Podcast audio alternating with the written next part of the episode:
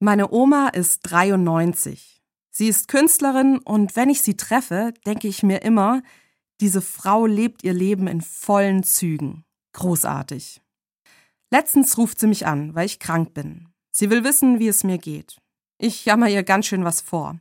Wie schlapp ich mich fühle, dass die Kids schon wieder Radau machen, zu viel Arbeit auf meinem Schreibtisch liegt und die Wohnung echt übel aussieht.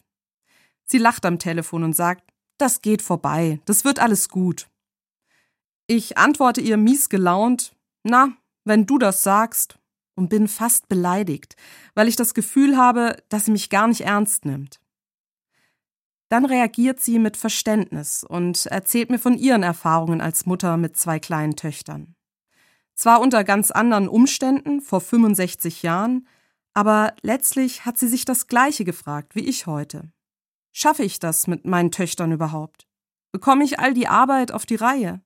Oder kracht das alles bald über mir zusammen? Jetzt geht's mir besser, weil ich mich verstanden fühle und spüre, ich bin nicht allein mit meinem Problem.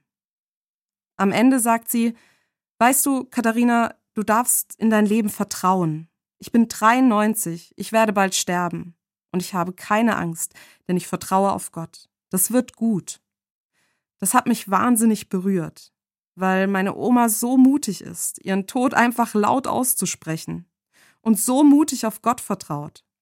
Ich weiß, meine Oma ist eine mutige Frau, aber manchmal eben auch eine verrückte Künstlerin.